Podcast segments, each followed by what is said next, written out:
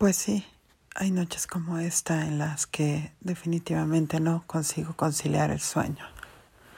Ahora me encuentro aquí en mi cama, acostada, después de más de una hora de estar dando vueltas en la cama, para un lado, para el otro, con la almohada más alta, con la almohada más baja, sin la almohada, con calcetines, sin calcetines, porque hace calor, porque hace frío, porque pienso demasiado. Después enciendo alguno de esos audios que me ayudan normalmente a tranquilizar la mente y el alma.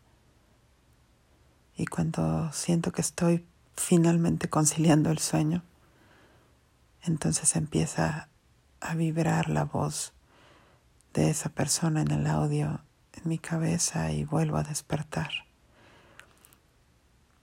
Y entonces mi cerebro vuela rápidamente, muy rápidamente y empieza a pensar en todos los asegúnes, en todo lo que ha sucedido y en todo lo que está por suceder, en todo lo que deseo que suceda. En unos días, el 29 de junio, habrá una audiencia en donde el juez ha llamado a que nos presentemos ahí en el juzgado ustedes, hijitos míos, a quienes lamentablemente se les está exponiendo esta situación.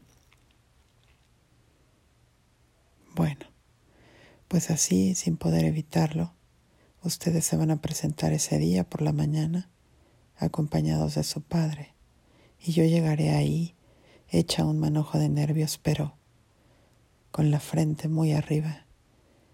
Y saben que he estado pensando, y tal vez eso es lo que me tiene ahora con insomnio también, en cuál es la presencia que voy en ese día a actuar, cuál es la presencia que en ese momento quiero mostrar, qué es lo que quiero que ustedes vean en mí, qué es lo que quiero que su papá vea en mí, qué es lo que quiero yo sentir más que todo cómo quiero vibrar en ese momento, cómo quiero expresarme en ese momento con la mirada, con mi andar, con el perfume que me ponga, con las palabras que diga, con los silencios que haga, hacia dónde miraré, si los voy a poder abrazar tanto como muero de ganas de hacerlo, si les voy a poder decir que los amo, después de casi cinco meses sin poderlo siquiera escuchar.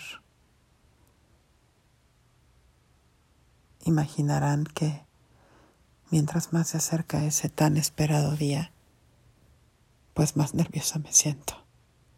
Evidentemente confío en que toda esta espera tiene un final feliz. Todavía creo en los finales felices. ¿Saben por qué, hijos míos? Más que por mí, mucho más que por mí, por ustedes, que son dos almas inocentes que merecen solamente lo mejor, porque ya ha sido suficiente para vivir una experiencia difícil para sus cortas vidas, porque Dios sabe, el universo sabe, el ser infinito, el ser superior, la inteligencia divina, sabe que ustedes merecen ser felices y estar bien en estas semanas que han pasado, me he puesto a pensar en los diferentes escenarios de lo que puede suceder después de esa audiencia. Y estoy consciente de que si bien el deseo más grande de mi corazón es que ustedes salgan tomados de mi mano y que vengamos a casa juntos y que sigamos viviendo nuestra vida mucho mejor que antes, en libertad, en paz, en amor, en armonía. También sé que existe la posibilidad de que ustedes salgan de la mano nuevamente con su padre, pero esta vez con un régimen de convivencias conmigo, que soy su mamá. Entonces las cosas van a cambiar también. Evidentemente no es lo que quiero, y quiero pensar que tampoco es lo que ustedes quieren. Sin embargo, no sé qué es lo que les han dicho hasta ahora, no sé lo que ustedes han pensado, no sé lo que sienten, no sé lo que creen. Pero ¿saben qué? Intento no pensar, porque mientras más pienso, a menos lugares llego, en realidad todas son suposiciones. Puedo pensar miles de historias, puedo hacerme tantas historias en la cabeza, que al final solo me, taladran la mente y el corazón. Así es que sí, hay noches como esta en las que me dan la una de la mañana y sigo dando vueltas en la cama, pensando cómo voy a decorar sus recámaras. Hoy compré pintura para la recámara de mi hijito, Totó, y de mi hijita María Isabela. Y espero con ansias ver sus caritas de emoción. Tengo miedo de que me hayan dejado de querer. Yo creo que eso es imposible, pero tengo que reconocer que tengo miedo de que crean que yo los he dejado de querer. En fin, en realidad estoy solamente dando vueltas a tantas ideas y sé que el día que ustedes, hijos míos, escuchen estos podcasts, se van a dar cuenta simple y sencillamente de que mamá los pensaba día y noche, tras noche, tras noche tras noche. Confiada, con fe, pero también humanamente nerviosa, humanamente con miedo. Aunque este miedo poco permito que suceda, poco permito que me llene las venas. Pero hay noches como esta o hay momentos como este en los que por más que intente no puedo esconderlo. Y está bien, Dice mi psicóloga que está bien que me deje sentir lo que siento, porque al final puedo estar tapando el sol con un dedo y tampoco eso es sano. Luego de ahí se pueden desarrollar enfermedades que no queremos ni pensar. Entonces también hay que aprender a sentir lo que se siente y a trascenderlo, sin juzgarlo, simplemente aceptándolo.